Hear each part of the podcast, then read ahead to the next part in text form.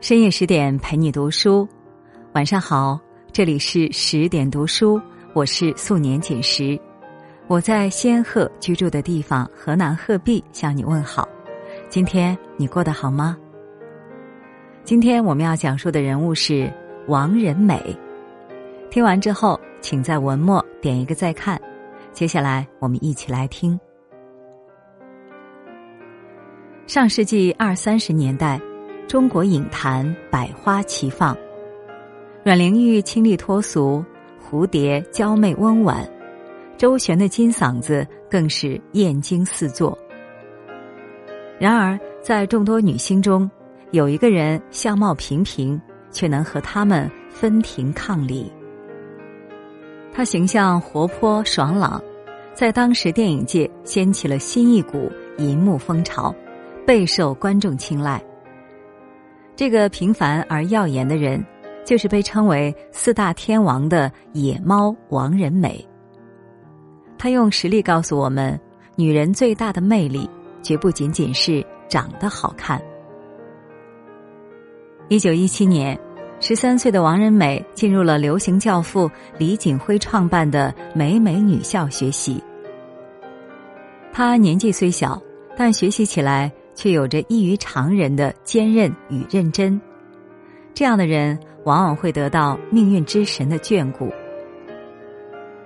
有一次，校长李锦辉带他们去南阳巡演，上台前，主角黎明辉的嗓子突然哑了，李锦辉急得团团转。就在他不知所措时，王仁美突然站出来说：“我在后面配音，黎明辉在前面演。”这样演出就不会有问题了。看着这个小丫头，校长李锦辉半信半疑，可眼下没别的选择，只能让王仁美上了。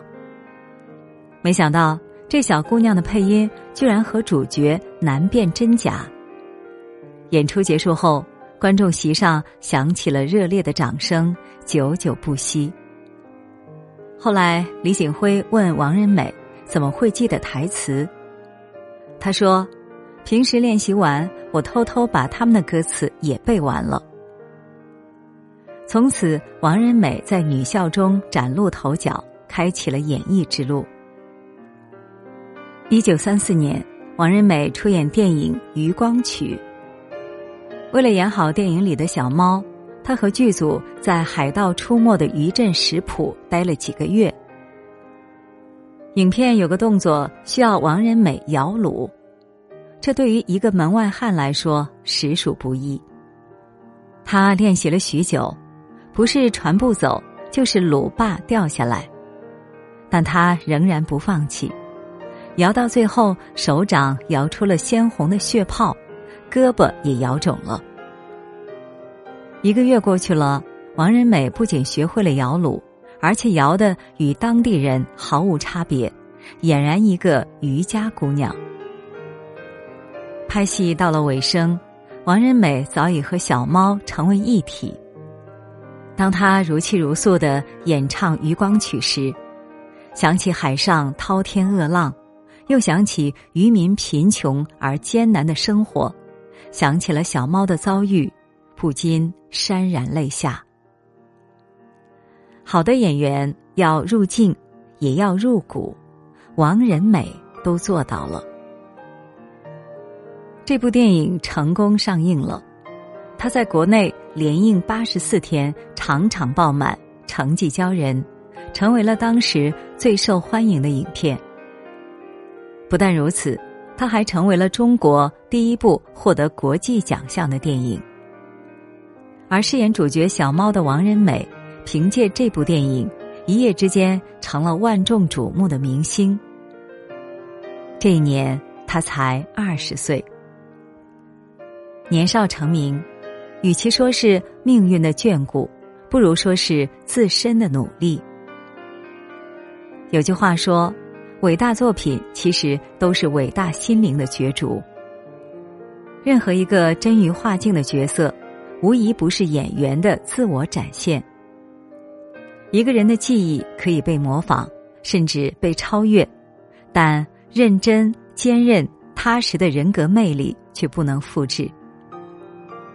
而人生最厚重的托底，就是这份不轻易被时光侵凌的魅力。成名后的王仁美迎来了掌声与鲜花，随之而来的还有爱情。在众多追求者中，他看上了红极一时的影帝金燕，而金燕对这个洒脱随性的姑娘也一见倾心。在相处两年后。两人喜结连理。一开始，两人的婚姻琴瑟和鸣，蜜里调油。只是日子过久了，初见时的浓情蜜意便消退在琐碎的生活里。王仁美喜欢别人叫她王小姐，而金燕喜欢叫她金太太。虽是一个称呼之别，却是两人隔阂的开始。相处越久。间隙越多，在生活上，金燕是个大男子主义，处处要以他意愿为准。当时战乱爆发，两人演艺事业一落千丈。为了贴补家用，王仁美去朋友家帮忙制作药品。他甚至自学了英文打字，胜任了英文打字员的工作。只是这一切在金燕眼里。不过是丢人现眼的举动。他觉得王仁美抛头露面去工作，有损他男人的自尊。而王仁美却是一个独立自主的女性，她不甘心做一个赋闲在家的小猫。我心向山，君心向水，两人的三观出现了差异，而长达八年的分居生活，更让他们的爱情貌合神离。此番种种，都让这段炙热的感情陡然降温，这场婚姻摇摇欲坠。最终，在一九四五年时，金燕提出了离婚。十年枕边人，一朝便离人，任谁都唏嘘不已。王仁美对好友黎丽丽说：“金燕离我而去，我除了失落。”整个心灵就像落入大海的石头一样难以回归。即使内心痛苦，但他依旧尊重了金燕的选择。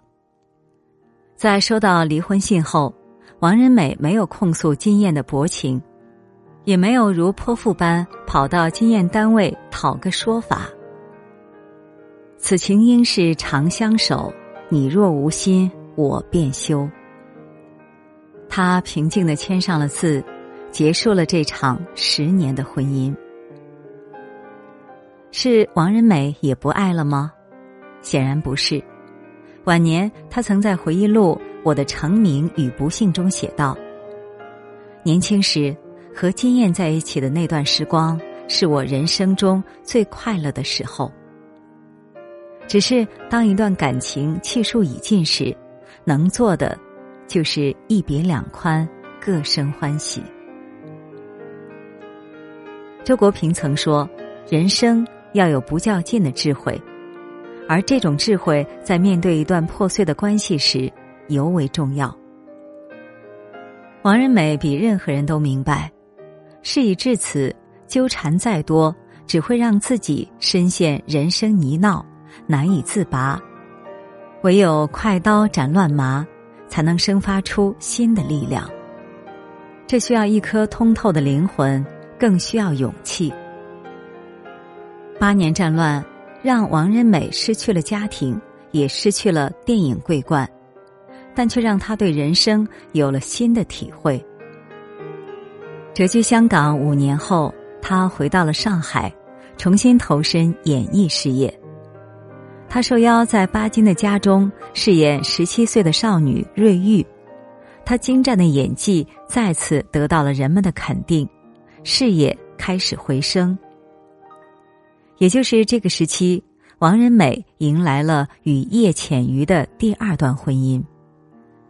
正当日子悄悄往上走时，一场厄运突然袭来。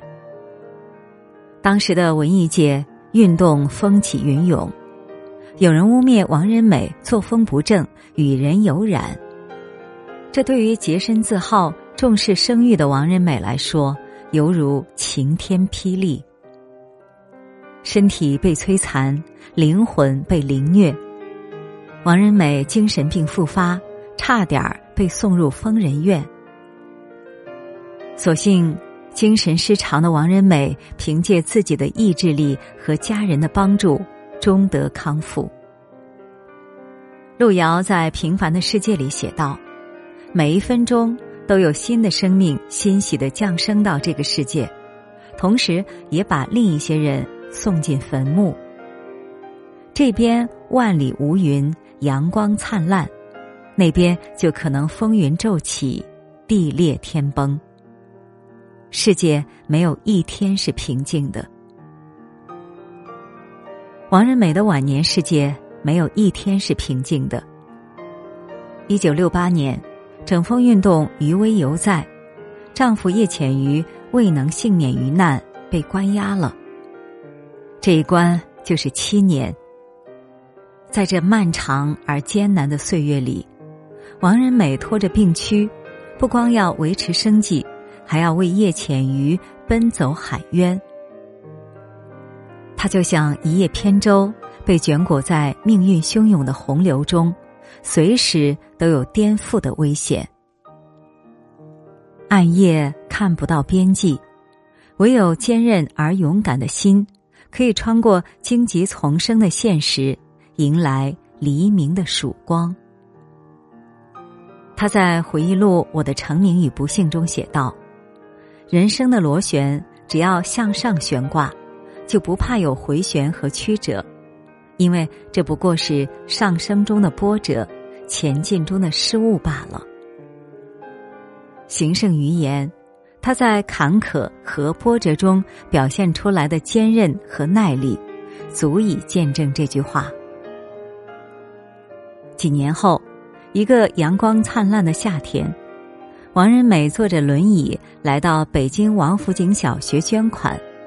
他开心的和孩子们一起看《渔光曲》，夕阳西下，渔舟唱晚，《渔光曲》中的少女早已是满头华发，目景残光。然而，穿过那些沧桑的岁月，她的眼神依旧澄澈温暖。有人说，赤子之眸分为两种。一种是不经世事的单纯，一种是历经风雨的清澈。显然，王仁美属于后者。一九八六年的冬天，王仁美不幸摔倒，这一摔就天人永隔。诚然，如今这个名字已成人世间永恒的回忆。留给人们的，除了他望尘莫及的艺术成就，还有他的人格魅力。林语堂先生曾这样表达过自己的女性观：美貌不是魅力。短短几个字，却是王仁美一生的真实写照。她是名门之后，虽相貌平平，却一跃成为民国炙热的影星，靠的是认真两字。面对已破碎的婚姻关系，不纠缠，不埋怨，体面分手，这份清醒实属难得。当后半生繁华落幕，被命运之手屡次重击，却逆流而上，这份坚韧令人敬佩。这世间那些姹紫嫣红的美丽，总是能给人带来惊喜。但真正能让人印象深刻的，却是那些散发着清香的人格魅力。即使零落成泥碾作尘，还有香如故。